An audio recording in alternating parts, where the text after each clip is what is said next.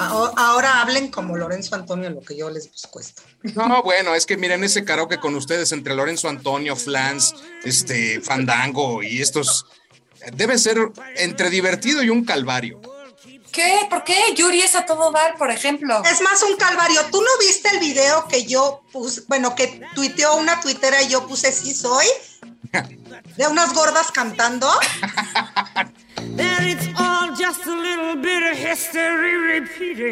Vivimos en un mundo lleno de opciones y muchas veces tenemos que decidir. Pero hay veces en las que no. Simplemente necesitamos una salida, un respiro, salir del lugar, tomar las escaleras, llegar a la calle y coincidir con las personas en las que confías, las que te escuchan y conversan. Esto es Rómpase en caso de emergencia. Rómpase en caso de emergencia. Con cuatro fantásticos, pero sin poderes. Inge Camba, Antonio Sempere, Alfonso Araujo y Eduardo Albornoz. De todo un poco, de nada, un todo. Rómpase en caso de emergencia. Rómpase en caso de emergencia.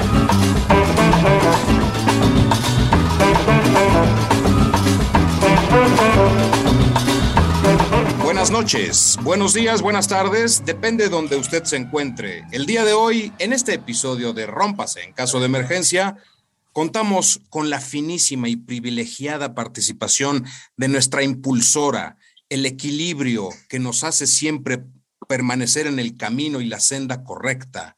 Inge Lacamba. Hola, buenas noches a todos. Y desde tierras lejanas, inundado de trabajo, pero siempre con la responsabilidad de cumplir. Alfonso en China. Alfonso Araujo. Hao, ¿cómo están? este, saludos acá desde la bella Hangzhou.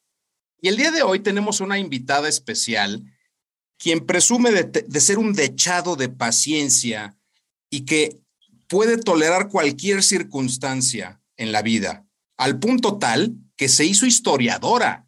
Es la doctora Úrsula Camba. Bienvenida, Úrsula. Gracias, señor Bata de Baño. Sí, soy pacientísima. Mi cuenta de Twitter es una muestra fehaciente de ello.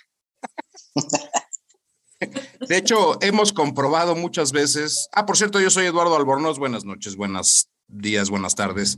Y hemos comprobado efectivamente que la cuenta de Úrsula, pues es, le han caído la, corrección política de un día para otro por chascarrillos, comentarios históricos o diversas situaciones que pues, pues se da la tarea de torear o de ignorar o de, no sé, ¿qué, qué pasa con esta corrección política, Úrsula? Bueno, pues es el signo de los tiempos, ¿no? Es, es como el disfraz de los mezquinos para hacerse pasar por justicieros. No hay que arredrarse y no hay que guardar silencio ante esos embates. Y ya, nada más no hay que tomárselo personal porque es como una cruzada que ellos tienen, ¿no? Como de dementores. Ese es un buen punto, como de mentores, y es que es simulando la corrección, pero para ellos asumirse en alguna identidad y ponerse la bandera de que yo sí hago bien y los demás no. Ingela, ¿Qué tienes tú que ver, no en la corrección política, sino en este ejercicio de paciencia que ha tenido Úrsula a lo largo de los años? A ver, yo ahí no sé tanto, pero sí tengo que decir que soy una gran aprendiz de cómo Úrsula maneja sus, comentarios este, en Twitter con humor. Y entonces llegan y, por ejemplo, no sé, entonces un señor la, la, la insulta o la invita a salir y su respuesta siempre va a ser, ahorita no, joven, gracias. Entonces, tiene unas formulitas muy simpáticas que van con todo. Y yo creo que así hay que tomar las cosas, con sentido del humor, ¿no? Este, la verdad es que sí hay que decir que el querido Albornoz, que también últimamente, eh, bueno, no, ya desde hace ratísimo, Alfonso también todo el tiempo están eh, como burlándose de todo, pero es que es la única manera de movernos de esa corrección política, que es una cosa espeluznante. Y por eso las cuentas han crecido muchísimo, ¿no? Las de ustedes. O sea, sí son muy simpáticas. Y usted tiene este manejo, pues a mí, a mí me da mucha risa. El ahorita no, joven, gracias, ¿no? es como muy típico. Hace mucho no se lo veo, por cierto. Ya, porque ya no me hablan.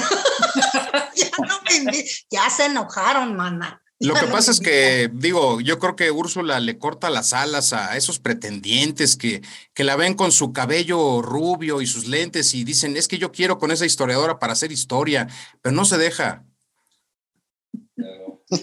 Ahorita no, joven. Y Alfonso, he de decirlo, digo aquí que estamos este, presentes, es un, siempre es un deleite también leer a Alfonso porque es muy ingenioso, siempre propone algo para reflexionar a través del humor o comparte muchas de sus columnas escritas en el blog personal. Y él también combate la corrección política con la esperanza de que la gente piense las cosas. Fíjate que este, yo creo que Twitter nos ha hecho, nos ha hecho eh, bien en, en, cierto sentido, en, muchos sentidos mal. Eh, y eso ya lo hemos platicado antes, de que la, la gente que, que, no estamos viéndonos, o sea, que no, no vemos el, el lenguaje corporal o las inflexiones de voz, si nada más ves algo escrito puede sonar muy agresivo. Y entonces es, eso da para las flame wars y la, la, gente se ofende cuando que a lo mejor lo que, lo que escribiste no lo querías hacer tan agresivo. Pero Twitter nos está enseñando a ser un poco más ingeniosos, un poco más cuidadosos, un poco más concisos. O sea, tienes un, espacio chiquito para hacer eh, valer tu idea de una forma, si la quieres satírica, humorística, mordaz, lo que tú quieras. Pero creo que la gente poco a poco eh, estamos viendo cómo mejorar nuestra, nuestra escritura, nuestros comentarios. Nos hacemos un poquito más analíticos, ¿no? Y más cuidadosos en, en decir, es de esta forma es lo que lo quiero decir. Esa precisión, sin duda, es a base de experiencia, de estar participando todos los días, ¿no? Uh -huh. Tú, Úrsula, ¿cuál ha sido tu experiencia con este tipo de cosas? Tú de plano digo, das el avión y ya, ¿no? Pues es que no tiene sentido, no tiene sentido enfrascarte. A veces es como, qué cansado, tengo poco tiempo libre, voy a estar peleando con un desconocido y que me importa tres hectáreas de reata. Pues no, ¿no? No tiene como que caso. Me acuerdo que yo cuando llegué a Twitter, que era así, pues un pastizal ahí abandonado. Bueno, no es cierto, porque no llegué hace tanto, pero cuando yo llegué, yo me acuerdo que pues, estaba yo desempleada y entonces el que había sido mi jefe en Televisa me dijo, tienes 80 seguidores, no, pues te tienes que hacer de un nombrecito, que la gente te ubique. Yo, ¿cómo le voy a hacer? Mira, si quieres te podemos crear una cosa que se llama, ¿qué me dijo? Avatares falsos, ¿o qué me dijo? Seguidores falsos, bots. No me acuerdo. Ah, de plano, imagínense. de plano, compraste a tus seguidores. No, no, no, no. Entonces me dijo, yo, por ejemplo, tengo, pues la mitad de los míos son comprados yo dije, no, pues deja primero que le agarre yo esto a ver si le entiendo. Entonces, me, en uno de mis tweets, cuando tenía 80 seguidores, me equivoqué y puse que desde el barco, eh, puse, en lugar de poner Hernández de Córdoba, que era uno de los expedicionarios que había venido a Yucatán, puse Colón. Bueno, me cayeron no sé cuántas, o sea, ya me empezaron a defender unos que no me conocían, y yo decía, ¿cómo se le apretará aquí? Diagonal, diagonal para contestar. O sea, era la época de diagonal, diagonal para contestar. Y yo así, ay, odiadores, no sé qué contestarles. Bueno, como no lo sabía usar, a lo mejor no me enteré de tanto odio. Y eran muchos más, y yo pues a lo mejor pensé que eran pocos. Pero bueno, pues sí, la verdad es que a mí me han servido muchísimo las enseñanzas de Leo García, en el sentido de que replicar es darles eh, pues voz y hacer que los que te siguen los escuchen. Y me acuerdo que un primo me dijo, mira Úrsula, si tiene menos seguidores que tú no le contestes. ¿No? Entonces, como yo tenía 80 seguidores, pues sí, ya los que tenían 50, pues no les contestaba, ¿verdad? Les contestaba a los que tenían 95. Y bueno, pues así. Digo, para, para que ustedes entiendan, ¿qué, qué, qué tan eh, vieja es la participación de Úrsula en Twitter? Hagan de cuenta que ella llegó en el virreinato de la red. Algo así. Ay, pues entonces tú llegaste en el, en el preclásico. Exacto, exacto. Mi condición viejo lesbiánica lo exige. Yo soy el más viejo de todos. Aunque yo respeto a mis mayores, ¿verdad? ¡Qué grosero! Oye, ¿cómo? Aquí el mayor es Alfonso. Sí, es cierto. Y a él sí le tocaron los burbusodas. Qué groseros mis burbusodas aquí para la. No, fíjate que en. No, yo, yo me metí a Twitter hace mucho, bueno, por recomendación de alguien, y este, lo usaba como noticias, como un concentrador de, de periódicos. Y luego lo dejé porque tenía que usar VPN y era un poco complicado. Lo dejé muchos años y no fue sino hasta 2019 que lo empecé a usar otra vez y a interactuar, porque yo nunca interactuaba. Entonces tengo pues como que tres años. Y, y sí, te tardas, te tardas en aprender porque al principio te metes en discusiones absurdas con gente que no conoces. Y el problema es que tú estás leyendo eh, lo que pasa por tu pantalla y pues tenemos estas cosas en la cabeza. Tú lees un mensaje que alguien escribió al aire y sientes que es para ti y lo, lo tomas así personal y te, y te enojas y sientes el impulso primario de responderle cuando pues, no, no tiene nada que ver contigo. Pero mucha gente, este, la mayoría caemos en ese tipo de, de cosas, ¿no? O sea, hoy me ofendió esta cosa que dijo fulano que no sé quién es ni nunca voy a saber, pero pues déjame meterme ahí a la, a la bronca. Es como Inge, la que siempre está con la espada desenvainada. Qué bárbara, no, hombre. Ay, sí, se portan muy mal. Entonces sí tengo que entrar a poner orden de vez en cuando. Porque, o sea, no soporto que se hablen así. No, pero a ver, Ingela, tú siempre compartes eh, sabiduría y comentarios positivos y tú, tú, en verdad quieres que la gente, pues, reflexione, que, que lo piense bien, ¿no? que lea a Freud que lea Freud o está buscando nuevos pacientes, qué sé yo. ¿no? Pues yo sí quisiera, pero un día, o sea, la verdad es que ahorita voy a aprovechar, me voy a hablar un poquito de mí misma porque estaba mi prima Jimena y mi adorada Úrsula aquí. Y entonces me, no sé quién me habla, no sé si un cliente o un paciente, y le mando un mensaje de voz. ¿no?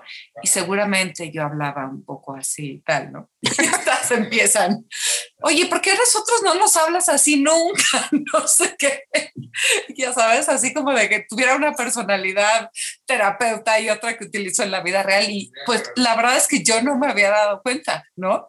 Que pues sí, tenía como un tipo de lenguaje y un tipo de narrativa que utilizaba, sí, efectivamente más para Twitter dije, híjole, no, vamos a hacer un poco más mezcladito, pero sí me gusta poner ciertas reflexiones. Siento que el mundo está muy acelerado y uno tiene que poner ciertas cosas donde uno diga, oye,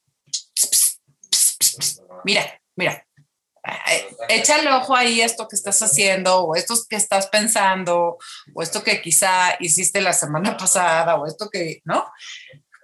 Pues no hay mucho que hacer, ¿no? Pero por lo menos que se detengan, porque uno luego se pasa nada más rompiendo relaciones por, por ir demasiado rápido. Por cierto, felicidades por la nueva colaboración en Excelsior. Sí. Gracias. Muchas gracias. ¿Y tú, Úrsula, en qué andas trabajando en estos momentos? Pues nomás me falta vender mole los domingos y Biblia los, los sábados. Oye, en Querétaro, ¿podrías poner una sucursal? Molitos la doctora. También, también conocidos como rico, tratamientos ¿eh? ¿eh? También conocidos como tratamientos para el COVID. ¿Cómo? ¿Por qué? ¿Por? ¿Por qué? ¿No te acuerdas que habían dicho que el mole de guajolota era bueno? No. ¿Quién dijo eso? Un ilustre gobernador. Barbosa, no, ¿cómo se llama este señor? El de. Ah, fue, yo, yo pensé que lo, lo, había dicho López, pero fue, ¿quién, ¿quién, fue entonces Barbosa o quién? Sí, Barbosa, Sí. ¿no? Ah, entonces sí, te echas un molito y ya todo en orden. Erramos el negocio. Oye, pero a ver, ¿en qué tanto andas, Úrsula? ¿Estás Ah, mira. escribiendo, colaborando? ¿A quién estás regañando? Por Ay, su- cuéntame lo que estuviste haciendo ayer, hasta tarde. Ah, pero es que de eso no me dejan decir mucho Ah, todavía. entonces no digas nada. Ah, no, entonces no digas nada. No, entonces ya, Estoy ya terminando terminamos el libro, programa. sí. Este. Muchas gracias. No, no es cierto. Adiós. De Adiós. mejores lugares me han corrido. Adiós. Óyeme. No, digo, yo, este, pregun- yo comentaba o preguntaba para que tú compartieras con la gente lo que sí puedan saber. Para hacer conversación, vas a decir como una tía viejita que teníamos, Dios la tenga en su santa gloria, que hablaba hasta por los codos y te decía, es que fulanita no tiene conversación. Y decías, no, pues no la dejas hablar nunca. A ver, Úrsula. Ay, bueno, mira, eh, estoy terminando un libro, ya, ya terminando, terminando en las ilustraciones y todo. Eh, estoy ah, por empezar a asesorar la segunda temporada de una serie para Amazon Prime que asesoré el año pasado. Ah, sí, recuerdo. No puedo decir nada porque tengo que firmé un acuerdo de confidencialidad tipo te caen las siete plagas de Egipto, los cuatro jinetes del apocalipsis, las huestes del Bester Gordillo, etcétera, entonces no puedo decir, pero bueno, eso. Y voy a empezar a escribir una cosa pequeña para la escuela del Tribunal Electoral del Poder Judicial. Escuela Judicial se llama. ¿Y qué más? Pongo uñas de acrílico. pero qué gusto que. También limo callos. Y ha llegado un momento en el que tú, en, en, un momento de reflexión, dices: Oye, qué padre, estoy viviendo de lo que realmente me apasiona. Sí, totalmente, porque además yo estudié historia porque esto exactamente y no otra cosa era lo que yo quería hacer. Pues me decían, uy, está muy difícil y que da clases. Y yo, ay, no, qué clases, ni qué clases. No, pues que mira, métete a vender seguros. Y yo, pues no, no me gusta vender seguros. Y, y pues sí, muchos años no me alcanzaba para nada, para nada de veras, porque pues yo lo que quería hacer, pues no, no se podía. Y gracias a Twitter es que pude hacer también muchos contactos y tener como esa pantalla que me permitió llegar a la gente a la que yo quería llegar, porque sí, efectivamente, yo quería asesorar series, yo quería hacer divulgación de la historia y yo quería hablar de esas cosas que la gente no sabía porque se las habían platicado muy aburridas. Y pues sí, qué suerte, la verdad, poder dedicarme a eso y no tener que vender, no sé, féretros en galloso o cosas así. Oye, Úrsula, a mí, digo, a mí me, me, me, gustan mucho los videos que haces o las entrevistas que, que te hacen y cuando hablas de historia y sobre todo ese periodo en el que eres así experta. Cuando, ¿qué, consideras tú que es la, a lo mejor no una, sino a lo mejor las, dos o tres con, la, concepciones mal hechas de la historia que tenemos en México? O sea, del, del periodo que tú eres más este, experta. ¿Cuáles son las, las principales cosas que entendemos mal? Todas. ¿Todas? ¿Así de plano? Todas, sí, sí, de Nueva España no entienden nada. O sea, porque nos lo enseñaron poco feo y mal. Entonces, pues, no le puedo nada, ¿no? No enseñaron nada de la nueva Nada, por eso te digo poco feo y mal. Era como... Pero, bueno, ¿cuál, ¿cuáles consideras que son así dos, tres puntos que, aparte de que los entendemos mal, los entendemos mal y que es eh, no peligroso, pero, o sea, que nos tuerce la visión de, de, mala manera? Pues mira, yo creo que lo que, que tiene, volvemos de como en un círculo a lo que platicábamos al inicio, en esta cultura de la cancelación que tiene que ver con un discurso anglosajón que se ha importado en México y que no explica lo que fue el pasado acá. Es decir, eh, la gente como que quiere forzosamente ver el mundo en eh, blancos malvados del Ku Klux Klan y este, negros oprimidos. Y no entienden que la misma dinámica que se daba aquí en Nueva España hacía imposible esa separación. No, no, era imposible. Aunque hubieran querido, no, no se podía por un montón de, de cuestiones geográficas, culturales, religiosas que no permitían esa segregación. De hecho, hay una historiadora que lo, la llama así, la segregación imposible, ¿no? Entonces, creo que eh, lo que es más peligroso es la importación del discurso gringo. en particular es muy chistoso sobre el, sobre el tema de la conquista, que es como que haz de cuenta que tú eres, no sé, el nieto de Acamapichtli y mataron a toda tu familia. Y no, no como distanciarse de eso que sucedió hace 500 años y estar como, ¿no? En la herida todo el tiempo y el victimismo de nos hicieron, eh, como si, bueno, haz de cuenta, se, se van los españoles y entonces pues tú vives en tu casa sin ventanas y sin columnas y sin camas y sin mesas y sin sillas y sin vasos de vidrio, porque pues también se van a llevar eso, ¿entiendes? Y también la gastronomía. ¿no? banal, pero es así, ¿cómo? Y también la parte de gastronómica. Ah, bueno, por supuesto, claro. Te vas a comer tu tamal de rana, de rana ¿no? De, de, de, rana sin manteca, sin salsita, o con una salsita que no tenga cebolla, ni ajo, ni cilantro, ni nada de esas cosas. Sí, por supuesto. Entonces, creo que es también, principalmente.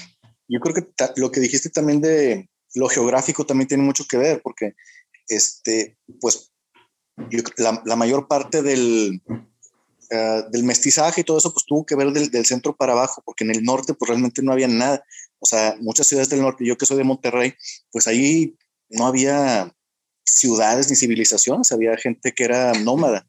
Y básicamente toda la gente que es de Monterrey, pues es de ascendencia española o árabe, palestina, así. Eh, judíos también, o sea, muchísimo. Sí. No, no hay así mezcla porque no había con quién mezclarse. Sí había, a ver, había mucha población, pero era una población nómada, que, es, que, el, fenómeno es bien distinto a las poblaciones sedentarias del centro. Entonces, claro, pues trataban de jalarlos a las misiones y vénganse y acá les enseñamos y los indígenas decían, me enseñas madre, yo ya me voy, ¿no? O aprendían y se largaban. Entonces era muy difícil porque resultaron mucho más aguerridos los eh, indios del norte que los del centro, o por lo menos más resistentes a la dominación española. Murieron también mucho por las epidemias, pero es cierto que también tendemos a ver como la historia desde el punto de, vista del centro. Cierto. Y yo el otro día que, perdón, el otro día que pusieron, es que ya me invitaron y entonces nada más voy a... tú dale, tú, tú expláyate. Ya me callo. El otro día que fue el aniversario, bueno, el otro día, no sé, cuando fue el aniversario de la ciudad, de la fundación de Monterrey, yo veía a todos los regios poner sus fotos de mi ciudad bien chingona y bien padre y tal, y no vi un comentario de un regio diciendo, malditos, tiren en la plaza de la refinería, ¿cómo se llama? A la de... a Macroplaza. Ay, no sé, llévenme a Monterrey, no conozco nada del norte, vivo en la ignorancia, perdón. Bueno, eso, la vivencia de la historia es bien diferente, ¿no? Creo. Sí. Ay, cuéntales por favor del mar. O sea, yo ahorita no, he escuchado eh, varios de las pláticas de Úrsula, entonces de repente no voy a participar, pero sí le voy a decir que nos traiga cosas de, por ejemplo, cómo veían el mar, ¿no? Como, cómo nosotros vemos el mar, como, ah, este lugar plácido, la lontananza, ahí donde se extiende el mundo, y cómo el mar este era el lugar donde, no sé, inhóspito, nada que ver, no sé, Úrsula lo cuenta mejor, pero ¿por qué no les cuentas esto? Incróspito pues porque todo es, en realidad todo es una construcción social, todo es una construcción cultural de algo que se nos enseña, pues, o, que se, o de estructuras que se replican. Entonces el mar, efectivamente, era, pues, el sitio del diluvio, nada más y nada menos donde se pensaba que todo lo que se, todo lo que se había perdido, los que se habían ahogado, todos los desechos estaban abajo. No era como que el buzo se iba a poner su escafandra en el siglo XIV y se iba a aventar al mar ahí a bucear en el Mediterráneo. Entonces, hacerse a la mar pues era una cosa bien fea, bien difícil, bien complicada, bien peligrosa. Y además las olas del mar no era como que, ay, qué padre, voy a ver las olas del mar. Era como esa espuma asquerosa que se hace arriba, seguro son como los restos del diluvio.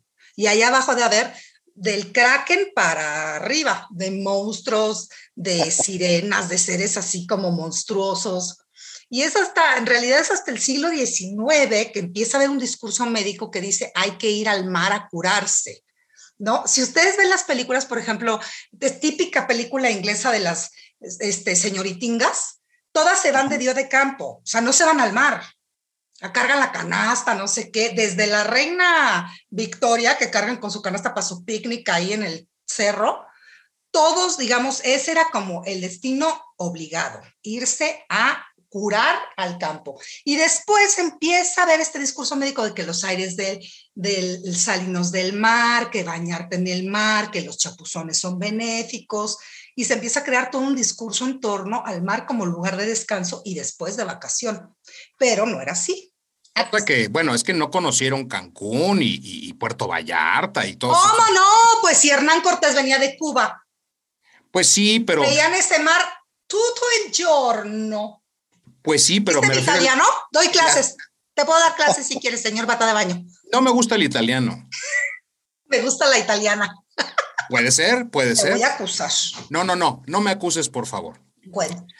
Pero no, refiriéndote al tema de el cambio de visión. Una cosa era la parte del diluvio con llena de monstruos y desechos y el olvido de la creación. La sensación de vacación, además combinado con pues, la incorporación de los autos, de los aviones, empieza a modificar toda esta visión del ir a vacacionar, ¿no? Es, digo, se entiende, pero estamos ahora envueltos en una además de todos los problemas que estamos viviendo actualmente en economía y demás, con una guerra europea en, puerta, estamos viviendo con un Marx Arriaga y este tipo de personajes que tienen esa obsesión con seguir modelando ese pasado derrotista en donde México sufrió los embates de otra cultura y demás. Digo, parece una batalla perdida, Úrsula. Pues seamos la resistencia. Ah, bueno.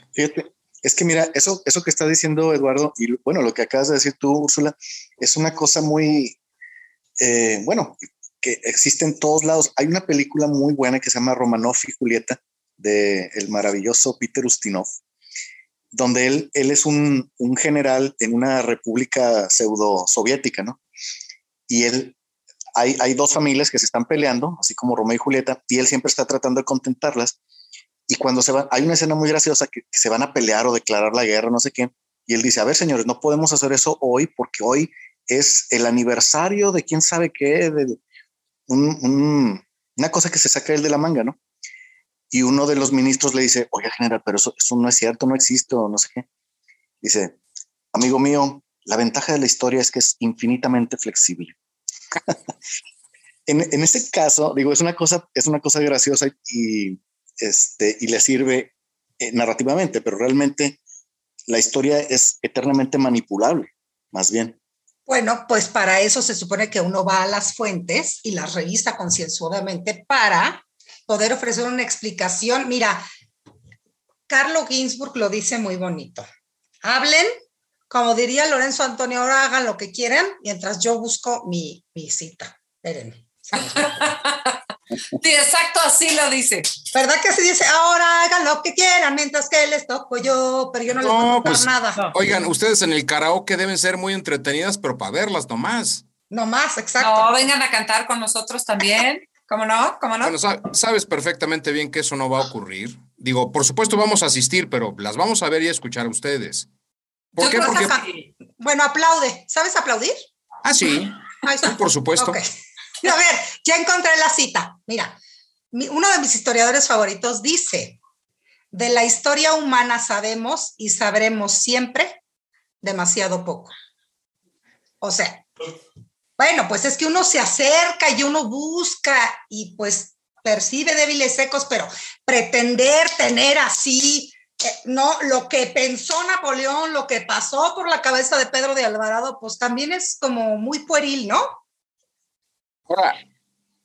Sí, aunque siempre, ¿cómo, ¿cómo podríamos decir? Digamos, como para refrasear eso, por supuesto sabemos muy poco, pero siempre hay nuevas perspectivas. Hay una frase que yo odio, que es el lado correcto de la historia. Ay, sí, yo también lo odio.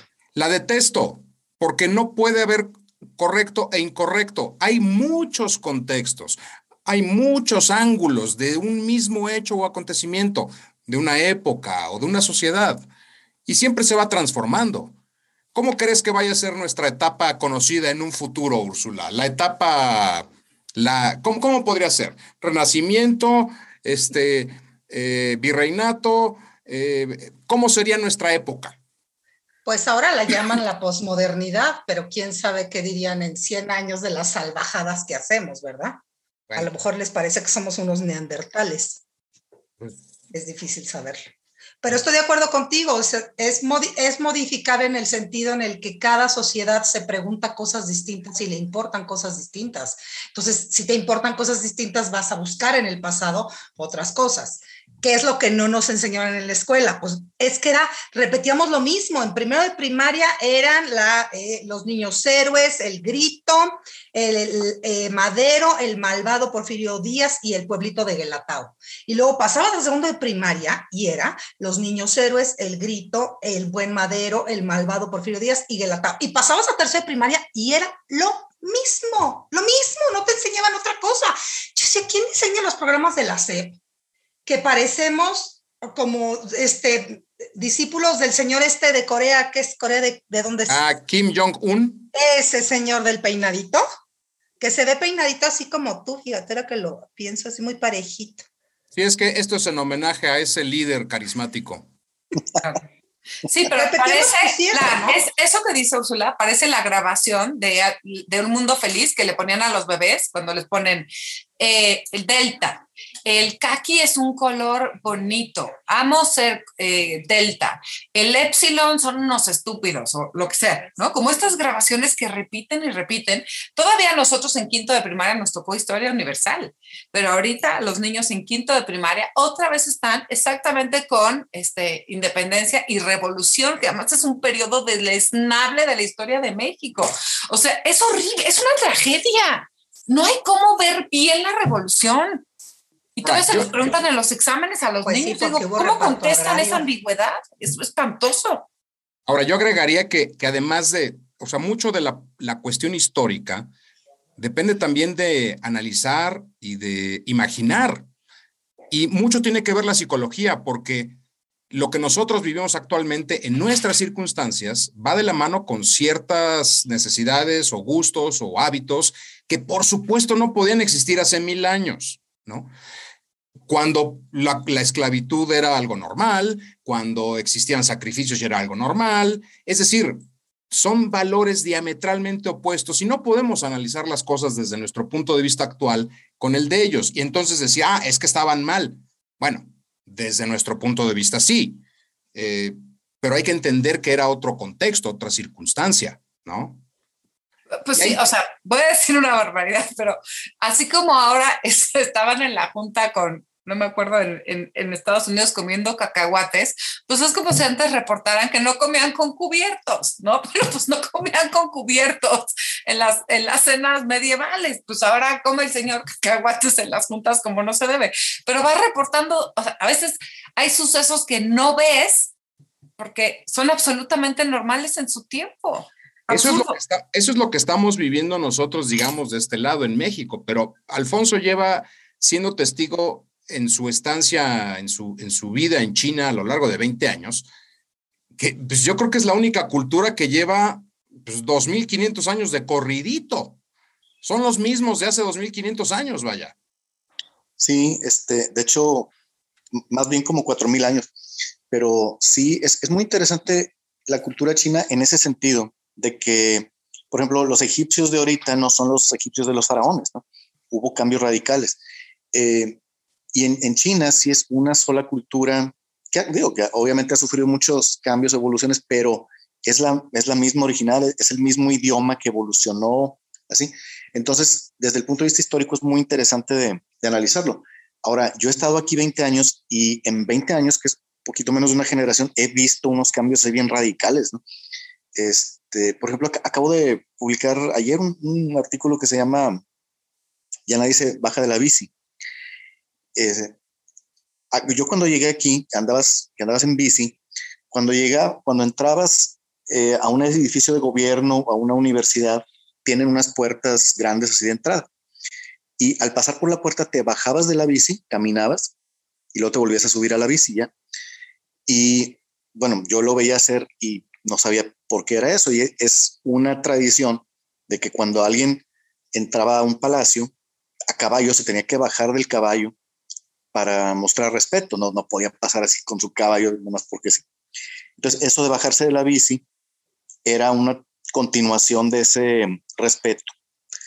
Eh, eso se, ya no existe ahorita, no existe, nadie lo hace, nadie en absoluto. Y a la a los, gente que trabaja en mi oficina, que muchos son jóvenes, tienen entre 22 y 27, yo les digo, yo les digo eso de la bici y no les, ni siquiera les suena si a poco se hacía eso.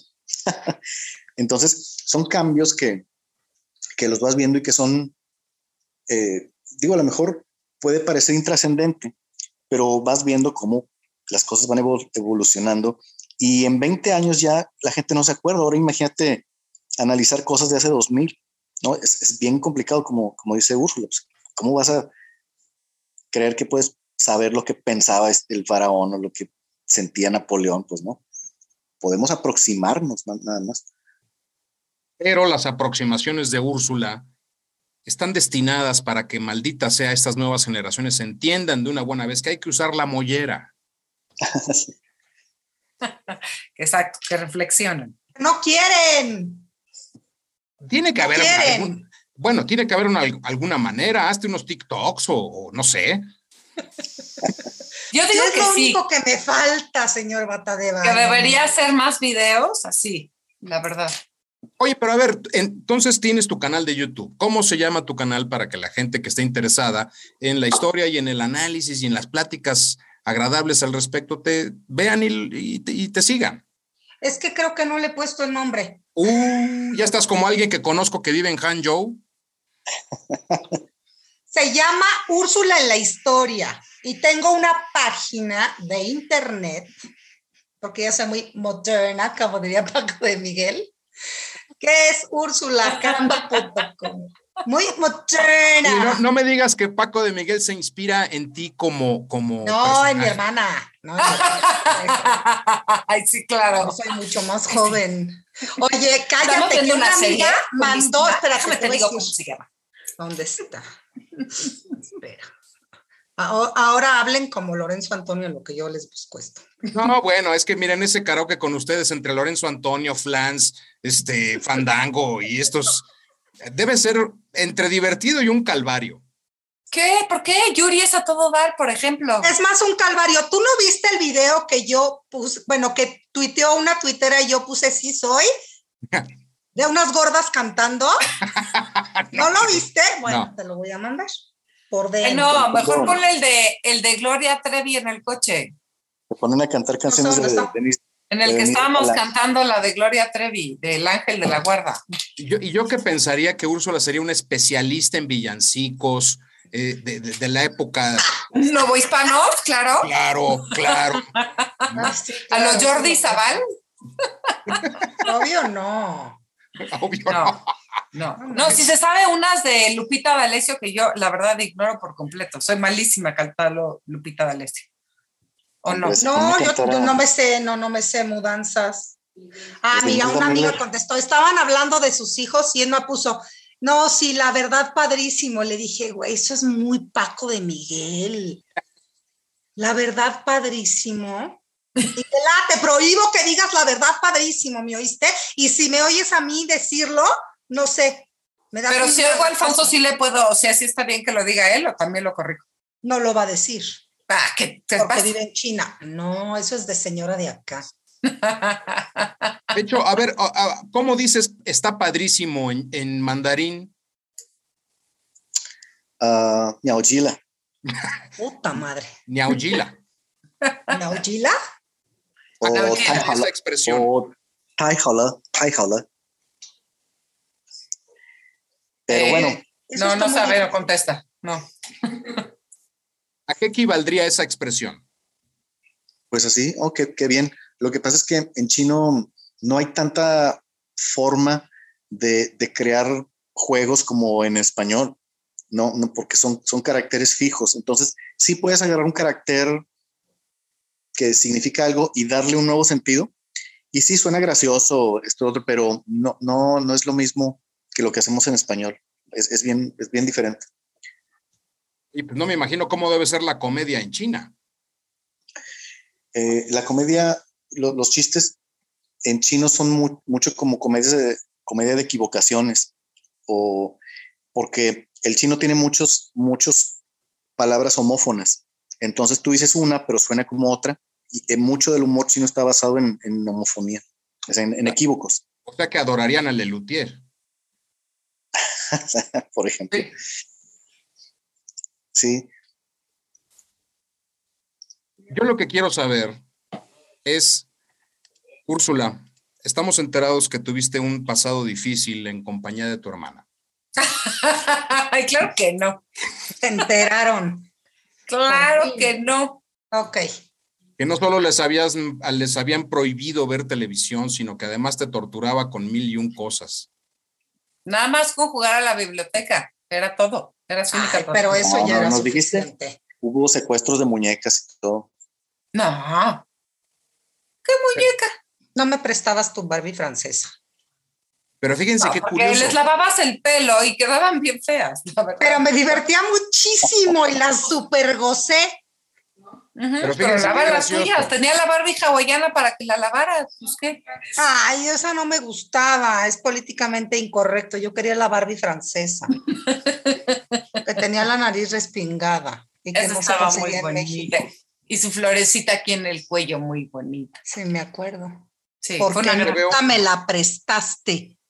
Yo lo que veo es que las hermanas realmente terminaron dedicándose para lo cual tenían vocación Ingela, por su parte, es de pasar de, torturadora psicológica a ser una terapeuta destacada. Y Úrsula. A lavarle el pelo a las muñecas. Registrando la historia de todo lo que vivía. Su primer registro histórico fue su diario. Sí, tenía un diario, fíjate. ¿Dónde estará? Y sí, y sí empezaba, a ver, si tú tenías un diario, todo el mundo empieza diciendo querido diario o no es cierto. No, claro, bueno, yo no. No, también puedes poner estimado diario. No, ni querido ni estimado. No, nomás escribía así las cosas que me salían de mi ronco pecho. ¿Una suerte de desahogo? Sí, pero no lo hice mucho tiempo, ¿eh? Después abrí mi Twitter y pues ya.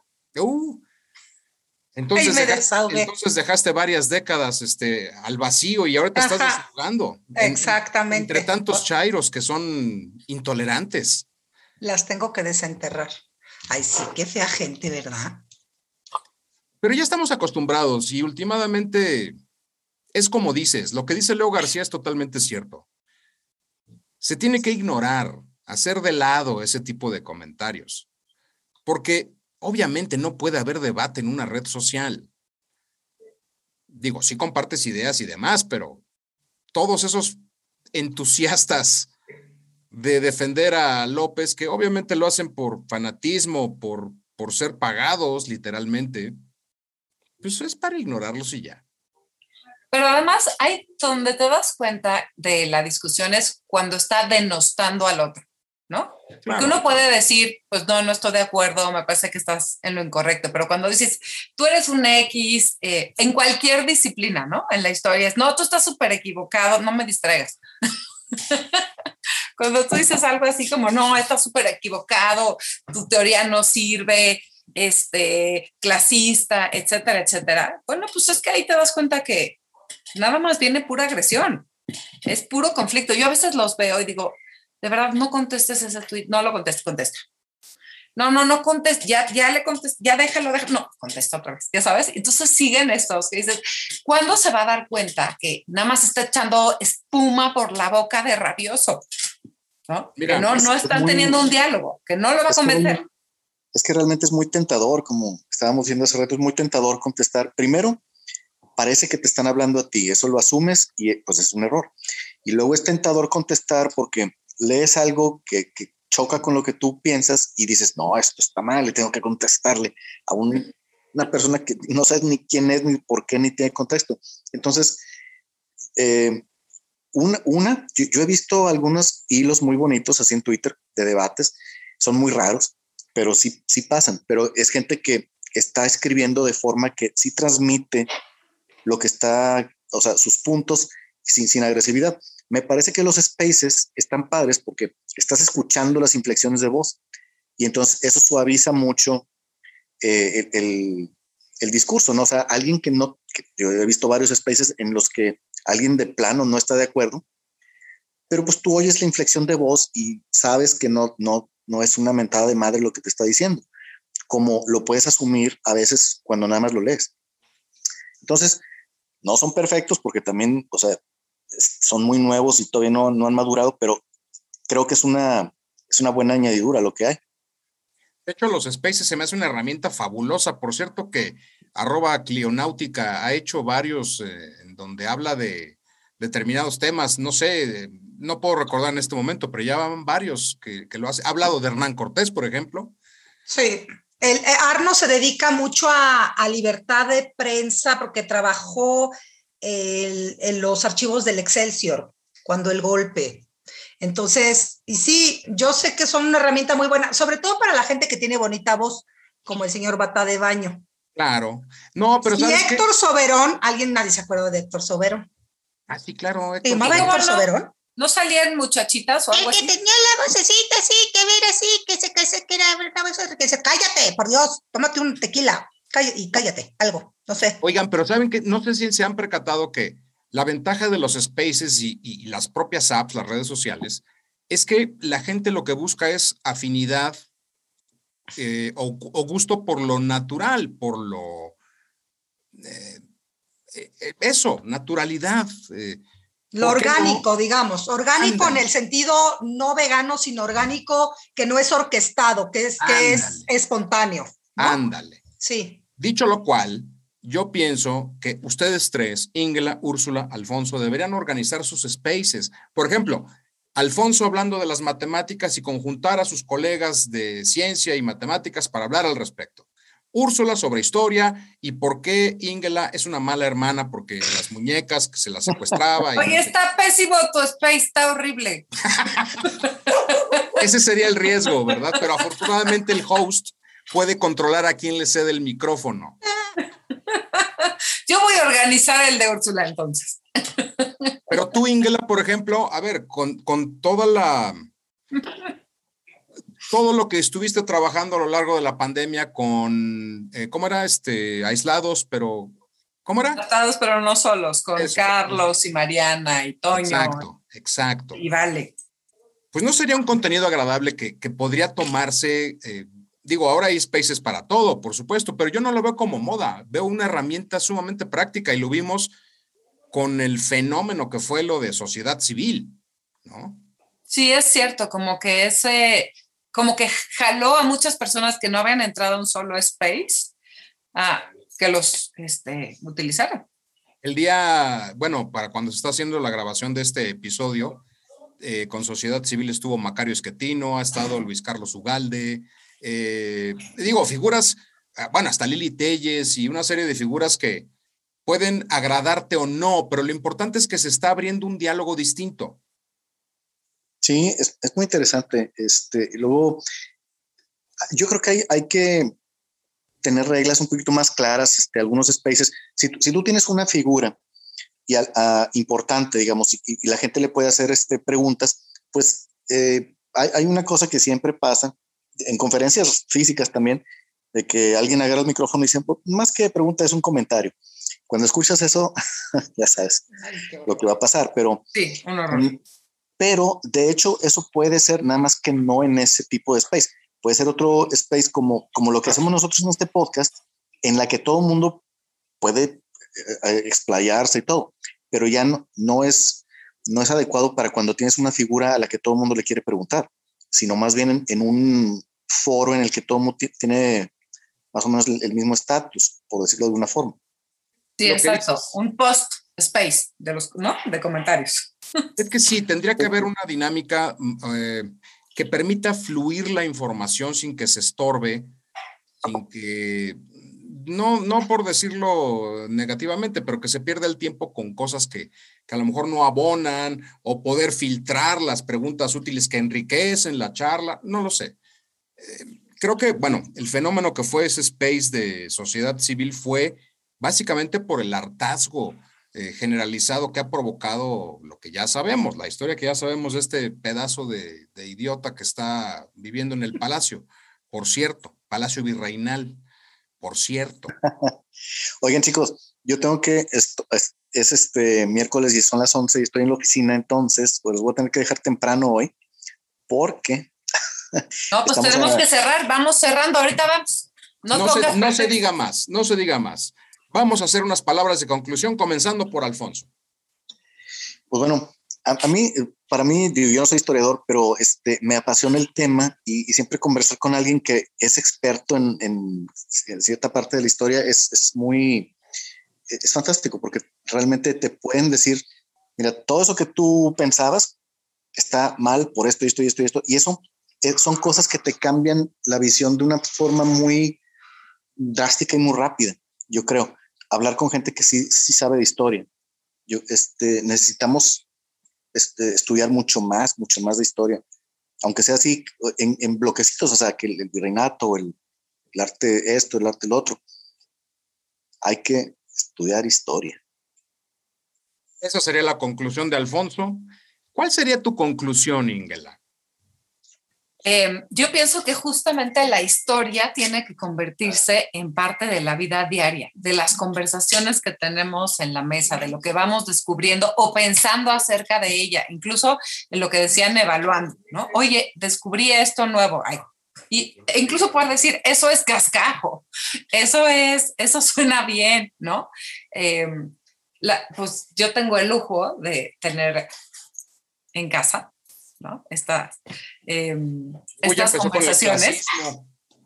Lo siento, lo siento. A veces uno tiene que presumir y entonces, pues este, este es mi caso.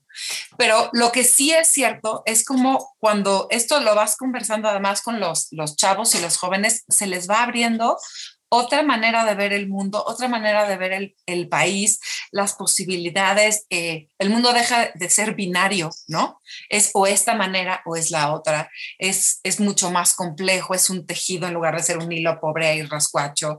Este, se convierte todo en algo bien interesante.